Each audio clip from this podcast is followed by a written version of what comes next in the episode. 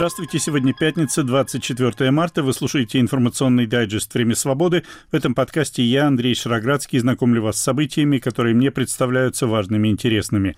Мы предлагаем информацию об этих событиях, мнения их участников и экспертов. Выводы вы делаете сами. Сегодня в выпуске.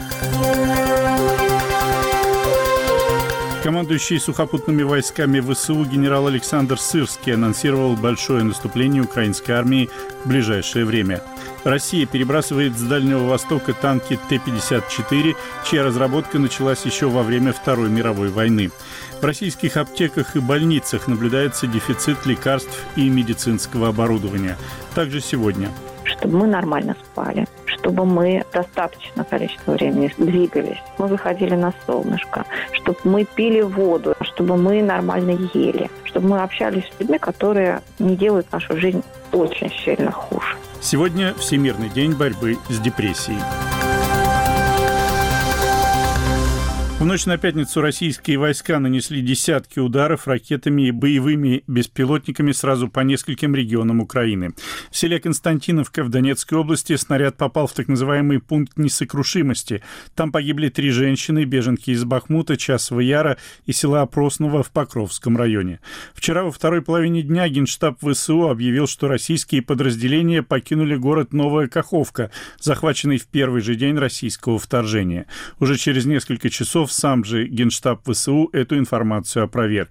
А предприниматель Евгений Пригожин сегодня опроверг информацию агентства Bloomberg о том, что его ЧВК «Вагнер» намерено свернуть деятельность в Украине. В пространном интервью военкору Александру Симонову он также заявил, что ВСУ могут начать контрнаступление в Донбассе и взять в окружение российские войска. О том, что такое наступление планируется, заявил вчера командующий сухопутными войсками ВСУ генерал Александр Сырский. При этом рядовые бойцы ВСУ часто заявляют о нехватке снарядов для обороны Бахмута и Авдеевки. Может ли действительно начаться контрнаступление украинской армии? Комментарий украинского военного эксперта Сергея Жирохова. Оно может начаться на любом направлении, но мы прекрасно отдаем себе отчет, что такой э, высокопоставленный военачальник, как Сырский, он не будет раскидываться словами, и это один из элементов информационной войны. Если помните, полгода назад, э, два месяца все СМИ трубили, что наступление будет в Херсонской области, а в итоге наступление пошло в Харьковской. Поэтому то, что сказал Сырский, это, во-первых, один из ответов тем журналистам, которые задают ему эти вопросы, ну, во-вторых, один из элементов информационной войны. Мне очень сложно комментировать слова такого человека, как Пригожин, но он, не имея военного образования, скорее всего, поддался этому же хайпу, и я не исключаю, что эти слова Сырского были сказаны лично ему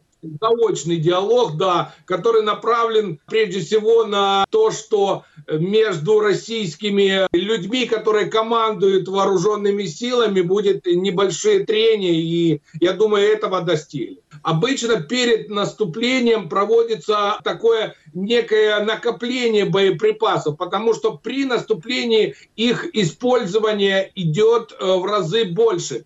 Поэтому уменьшается боевая работа, и вот те снаряды, которые идут от союзников регулярно, а они идут, они накапливаются на складах, чтобы, ну, соответственно, меньше выдаются на фронт. Для того, чтобы в день X или в день Ч, как правильно, в день наступления, снарядов было достаточно для выполнения поставленных задач. Поэтому некий снарядный голод и некое меньшее количество боеприпасов – это нормально. Это был украинский военный эксперт и историк Сергей Жирохов. В ходе упомянутого мной интервью Пригожин фактически отвечал на поставленные себе же вопросы.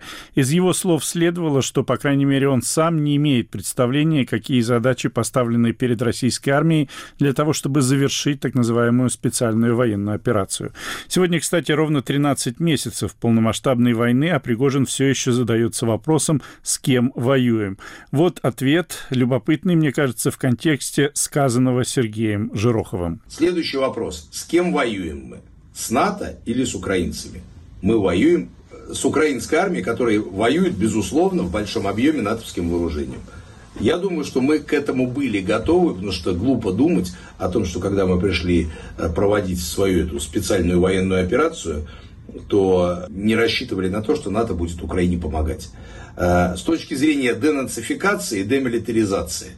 Не знаю про денацификацию э, Украины, нацисты есть там или нет, внутри нигде не лазил. Демилитаризация Украины наступит тогда, когда мы уничтожим все их вооружение и самое главное, когда мы уничтожим всю их армию. Вот когда в Украине не будет людей, которые способны держать в руках оружие, тогда будет проведена демилитаризация. Пока демилитаризация, скажем так, с точки зрения уничтожения украинской армии, она идет неплохо. Но сумеем мы сделать или нет – время покажет, цыплят по осени считают. Фрагмент интервью владельца ЧВК «Вагнер» Евгения Пригожина, так называемому военкору Александру Симонову. Официальные лица в России продолжают заявлять о постоянном наращивании производства оружия и боеприпасов. При этом аналитики расследовательской группы Conflict Intelligence Team опубликовали несколько дней назад видео, на котором виден двигающийся с Дальнего Востока на запад эшелон, перевозящий танки советского производства Т-54. До этого самыми старыми танками которые армия России использует в войне против Украины, были Т-62, производившиеся с 1961 года. Публикация ролика даже обсуждалась в одной из программ российского пропагандиста Владимира Соловьева. И вот послушайте, в каком контексте. Тут стали говорить про танки Т-54, какой-то да, эшелон. Кстати, вот ролик э, появился в интернете покажем, о ролик. том, что эшелон танков Т-54, Т-55 движется в каком-то направлении. И, значит, очень неуместные шутки, что будем скоро 34-ки снимать с постаментов. Понадобиться будем. Мы э, танками на постаментах бронетанковую дивизию сможем укомплектовать когда у всех уже все закончится, а у нас еще этот задел, точно такой же задел Советского Союза наших отцов – едет сейчас, э, и прикалываться над этим нет смысла. О том, почему Россия решила воспользоваться танками Т-54 и насколько эффективна эта бронетехника, я расспросил журналиста-расследователя русской службы «Радио Свобода» Марка Крутова. Что представляют собой вот эти танки Т-54, о которых написала Conflict Intelligence Team? Это танки, разработка которых началась на смену Т-34 еще до окончания Второй мировой войны. Это действительно устаревшие танки, если сравнивать их с современными. Там нету электронной системы управления огнем, естественно, много чего там нету, но, в общем-то, это, в принципе, все равно танк, который может выполнять свои базовые функции. И лучше иметь такой танк, чем не иметь никакого. А то, что у России близка к тому, чтобы не иметь никаких танков, как раз об этом и свидетельствует тот факт, что Т-54, Т-55 перебрасывают с Дальнего Востока. Пока неизвестно точно, куда этот состав приедет и где эти танки в итоге окажутся. Скорее всего, как и осенью прошлого года, когда Владимир Путин объявил о частичной мобилизации, мы фиксировали переброску старой техники в Ростовскую область, тогда это были танки Т-62. Наверное, и сейчас эти танки нужны в первую очередь для того, чтобы дать их подразделениям, где преимущественно воюют мобилизованные. Этот эшелон едет из города Арсеньев в Приморском крае, к северу от Владивостока. Это одна из центральных баз хранений военной техники, и расследователям Conflict Intelligence Team удалось найти во ВКонтакте фотографии с этой базы, сделанные, опубликованные, вернее, в 2010-2011 годах, на которых видны и Т-54, и Т-55. Я хочу отметить одну интересную деталь, что когда в среду появилась эта новость, которую мы опубликовали, Министерство обороны России, как я подозреваю, или кто-то еще через прокремлевских военкоров сразу стал вбрасывать гигантское количество не фейковых, но старых роликов и фотографий э, с базами хранения российских танков. Появились появились фейковые ролики с танками Т-34, которые якобы едут на фронт, хотя это было тоже давно, это были танки для музея в России, которые когда-то были подарены Лаосу. И во всем этом видится такая тактика замыливания картинки, чтобы людям было сложнее ориентироваться в том, что реально происходит, где правда, а где ложь. Но, повторюсь, правда простая, что эшелон с этими танками есть, он едет с Дальнего Востока, в, находится сейчас в европейской части России, но мы пока не знаем точно, куда он приедет. Танки Т-54, Т-55 вообще вообще в итоге стали одной из самых массовых моделей средних танков, основных боевых танков в мире. Первый случай вообще их массового применения произошел через 10 лет после окончания Второй мировой войны, в 1956 году, через 10 с небольшим лет. Эти танки можно увидеть практически на всех фотографиях подавления Советским Союзом венгерского восстания 1956 года. Если посмотрите архивные снимки, то в основном вы увидите там именно эти танки. Это был первый раз, когда они массово использовались.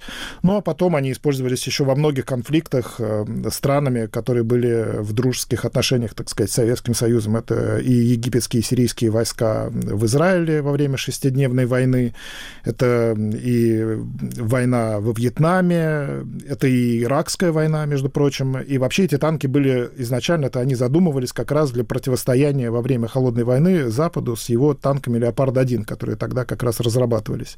Как знать, может быть, Т-54 и Т-55 в итоге и столкнутся с «Леопардами», только теперь уже в Украине. Впрочем, танковые бои, то есть танки против танков, это крайне редкая вещь. Как правило, сейчас танки используются просто для поддержки действий пехоты. Ну, я задам такой вопрос, может быть, несколько наивный. Вот эти танки, их не успели утилизировать или это были законсервированные танки все-таки на случай, если они могут быть э, Это были законсервированные танки. Тут есть несколько вариантов, почему перебрасывают именно такие старые танки, они, скажем, те же Т-62. Вероятно, запасы Т-62, во-первых, закончились, их уже довольно много перебросили в Украину. Во-вторых, эти танки проще устроены в силу своего возраста, и их быстрее можно привести в состояние боевой готовности, чем э, более современные танки, которые привести в состояние боевой готовности сложнее. Перебрасывают в первую очередь те танки, которые можно здесь быстро и сейчас как бы привести в нормальное состояние, чтобы они ездили и стреляли. И вот с Т-54, Т-55, которые вот на тех фотографиях с базы в Арсении видно, что они там находятся в довольно неплохом состоянии, действительно законсервированы. Наверное, как я полагаю, их просто было проще и быстрее довести до состояния, когда они могут участвовать в боевых действиях. Поэтому перебрасывают их. А во-вторых, Т-62 могли просто закончиться в таком состоянии. И нужно дополнительное время для того, чтобы их модернизировать, э, как-то привести в нормальный вид. Мы знаем о том, что, например, с баз хранения в Ленинградской области танки э, перебрасывались в Омск на ремонтные заводы, чтобы пройти модернизацию и потом уже только ехать в Украину. Э, поэтому вот такая вот у меня версия, почему именно эти танки мы сейчас видим на эшелоне, который едет из Дальнего Востока на Запад. На мои вопросы отвечал журналист-расследователь русской службы «Радио Свобода» Марк Крутов.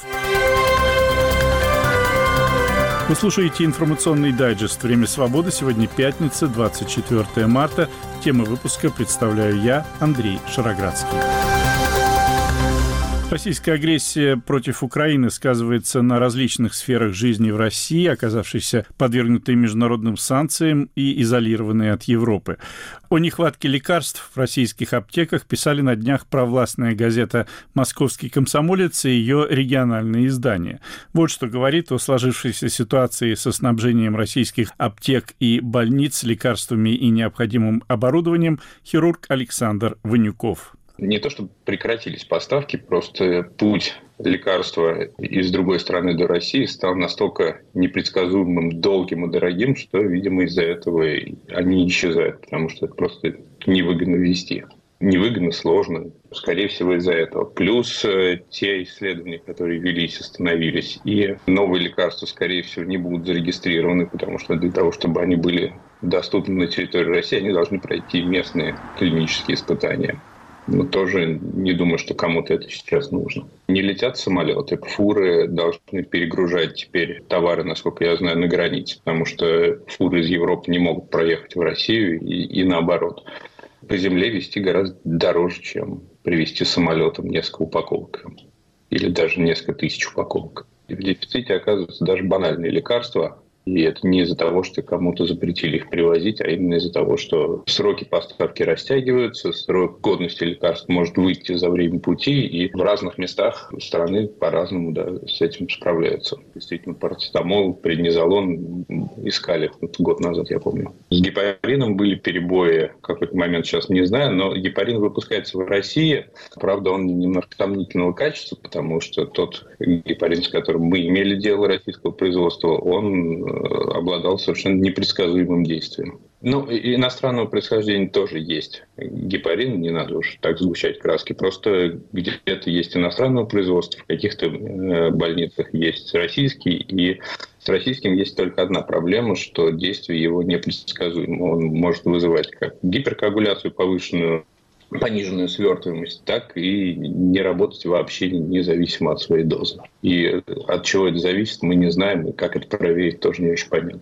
Он много где используется, не только при хирургических операциях, при некоторых состояниях он назначается для уколов в животном или разные его формы для подкожного введения. То есть это не только во время операции происходит. Были большие перебои с недорогими какими-то э, инструментами, которые невозможно привести в маленькой партии, потому что они не окупают доставку, в том числе с диагностическими катетерами для наших исследований. И все время то, то одного нет, то другого.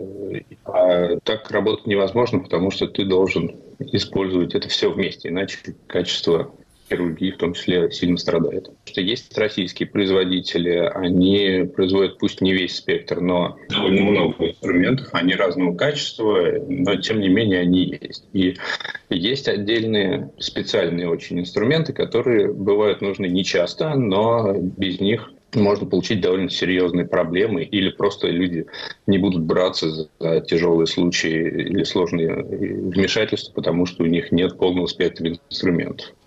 И тогда как один из выходов – это стерилизация одноразового инструмента, что, в общем, недопустимо, потому что на то он и одноразовый, чтобы его не подвергали повторной стерилизации. Даже не с точки зрения возможности каких-то повторных инфекций, сколько с точки зрения его хрупкости после таких манипуляций. О дефиците лекарств и медицинского оборудования в российских аптеках и больницах рассказывал хирург Александр Ванюков.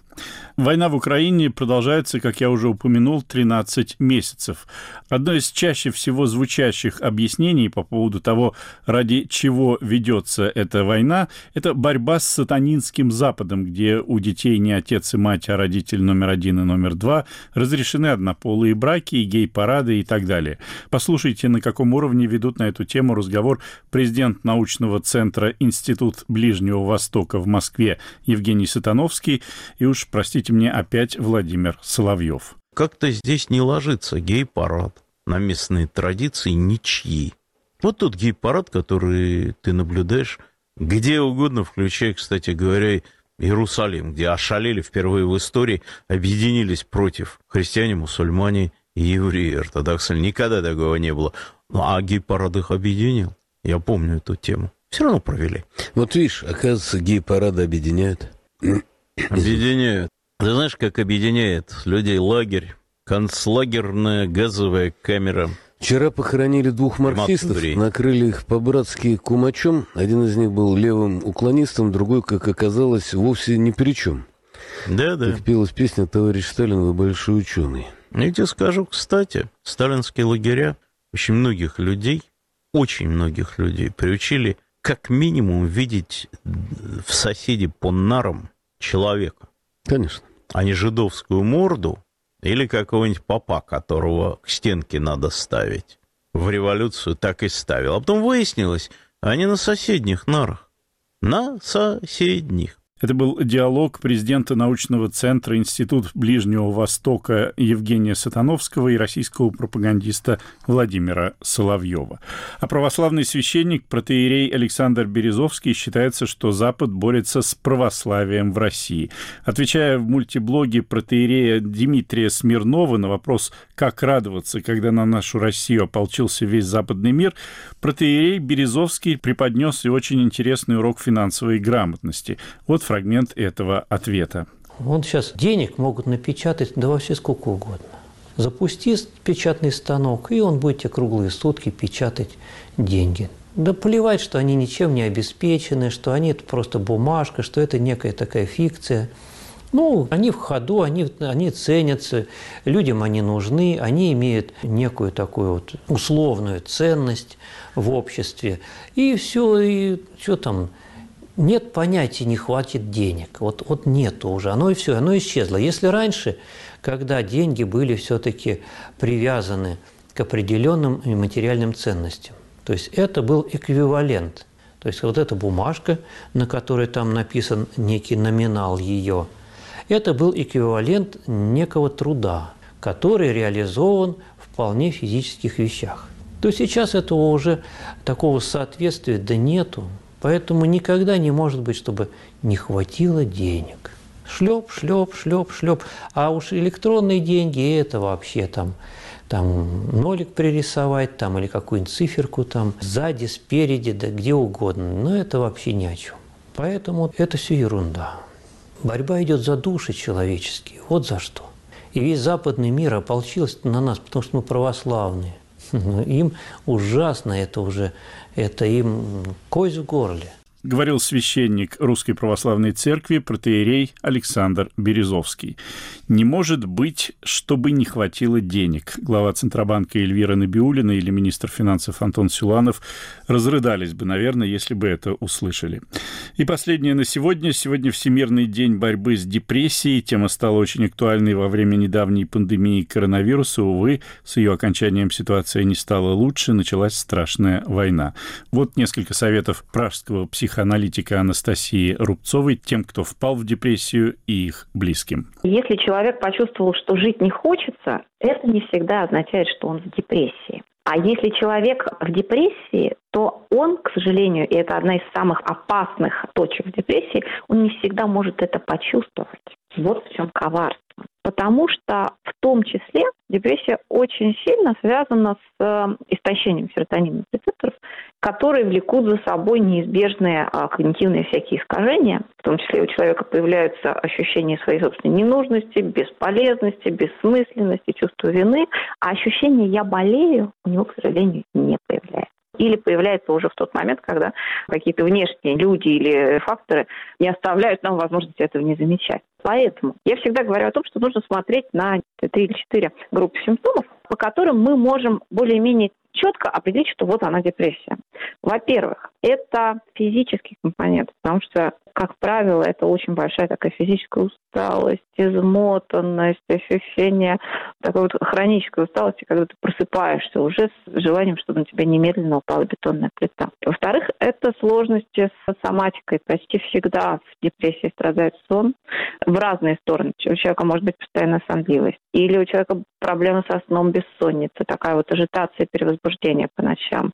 Или он постоянно засыпает и просыпается, или проблемы с засыпанием. Разные э, вещи со сном никогда у людей с депрессией не бывает хорошо, просто потому что это физическое состояние. В депрессии мы иногда достигаем той точки, в которой идиоты все, и общаться мы уже просто физически не можем ни с кем. И работать мы уже тоже не можем практически совсем, а можем только мечтать о том, как мы ляжем на кровать и отвернемся к стене. Что тут можно делать? Во-первых, не насиловать себя. Во-вторых, себя ни в коем случае ни в чем не обвинять. Это важно. Люди, страдающие депрессией, всегда практически имеют вот этот вот компонент вины, они всегда склонны себя в чем-нибудь обвинить. Это последнее дело, потому что обвинение себя ровно ни к чему не ведет, а делает ситуацию только хуже попробовать снизить нагрузки, попробовать исключить те причины, которые лежат на поверхности, очень часто все-таки сам понимает, от чего стало хуже всего. Не всегда это можно исключить, но иногда можно. Если можно, то надо исключить. Ну и дальше смотреть, как будет. И если совсем плохо, то обращаться за помощью, конечно. Как ни странно, при депрессиях иногда, если это не совсем уже запущенный случай, действительно помогает смена обстановки и действительно помогает солнечный свет. Это доказанные научно факты. И какая-то смена обстановки, которая не связана с навязчивым там, присутствием других людей в большом количестве тоже часто помогает. Просто за счет того, что когда у нас в жизни появляется какая-то новизна, много новизны, психика переключается немножко в другой режим, в исследовательский, и депрессивный эффект приглушается. Вообще, конечно, близким довольно сложно. Им по многим причинам сложно. Во-первых, потому что с человеком в депрессии очень сложно существовать на одном пространстве. Во-вторых, потому что близкие часто видят, а сам человек внутренне не признает что это болезнь, что его состояние ухудшается, что он изменился, что он стал неработоспособен. Всего этого человек признать не хочет, не может. Поэтому близким каким-то образом, хоть чучелом, хоть тушкой, нужно, во-первых, на первом этапе добиться признания того, чтобы человек сказал, да, действительно, со мной не все в порядке, похоже, это болезнь. И при этом не давить на чувство вины. Опять же, потому что это бесполезно. От того, что мы давим на чувство вины, всем становится только хуже. Вот еще один, наверное, такой совет для близких не надо скатываться в такое жаление. Не хочется проводить эту аналогию, но так же, как с алкоголиками, жалеть это довольно вредно. Также и с людьми, страдающими депрессией, клинической, я имею в виду сейчас депрессией. На первом этапе, конечно, нужно, важно жалеть, но только жалеть часто неэффективно, потому что мы тогда попадаем в такую ловушку, и сам человек себе помочь не может. И мы пока сидим, его жалеем, говорим, бедненький, ты зайчик, ай, как же тебе плохо, тоже ему не можем помочь. Тут лучше включаться, уговаривать его какую-то помощь принять. Мы можем помочь немножко организовать, подтолкнуть, сказать, а давай вот сюда, давай сходи. Потому что человеку в депрессии очень нужно, чтобы его чуть-чуть подтолкнули, а не чтобы его просто держали на ручках. Хотя на ручках тоже помогает. Далеко не все люди находящиеся в тяжелой жизненной ситуации, будут страдать депрессией. Депрессия – это состояние, к которому надо иметь склонность, либо надо иметь какое-то очень большое там, жизненное потрясение или очень тяжелую жизненную ситуацию, чтобы человек, не имеющий склонности к депрессии, на какое-то время в нее погрузился. Но и то он из нее выйдет гораздо легче, чем человек, имеющий к ней генетическую склонность. Людям, имеющим к ней генетическую склонность, а их довольно много, для них открыта широкая дорога самопознания и рефлексии, потому что это нужно просто за собой знать. И вообще хорошо бы нам себя как-то изучать и за собой наблюдать. И жаль, что этому не учат в школах. Вот потому что, как правило, люди, имеющие к этому склонность, они всегда ломаются примерно в одних и тех же похожих ситуациях. Там, в ситуациях слишком высокого стресса, в ситуациях, когда они не замечают там, своих базовых потребностей, хронически не досыпают или не доедают, или перерабатывают, когда нагрузка на организм выше, чем организм, в принципе, может вынести. Поэтому очень важно следить за собой и, ну, хотя бы какие-то базовые потребности, следить за тем, чтобы они удовлетворялись, чтобы мы нормально спали, чтобы мы достаточно количество времени двигались, чтобы мы не сидели все время за компьютером, чтобы мы выходили на солнышко, чтобы мы пили воду, это тоже важно, чтобы мы нормально ели. По возможности, чтобы мы общались с людьми, которые не делают нашу жизнь очень сильно хуже. Потому что, с одной стороны, общение – базовая потребность, там нужно с кем-то общаться. С другой стороны, чтобы оно не отнимало больше сил, чем дает. Это такие базовые способы профилактики. Они звучат очень просто, но работают. Это была пражский психоаналитик Анастасия Рубцова. Вы слушали информационный дайджест «Время свободы». Его темы представил я, Андрей Шароградский, продюсер выпуска Андрей Амочкин. Наш подкаст можно слушать на сайте «Радио Свобода». К вашим услугам популярные приложения подкастов и наша платформа на базе хостинга YouTube «Радио Свобода Лайв». Подписывайтесь на нее и на телеграм-канал «Время свободы». У меня на сегодня все. До свидания.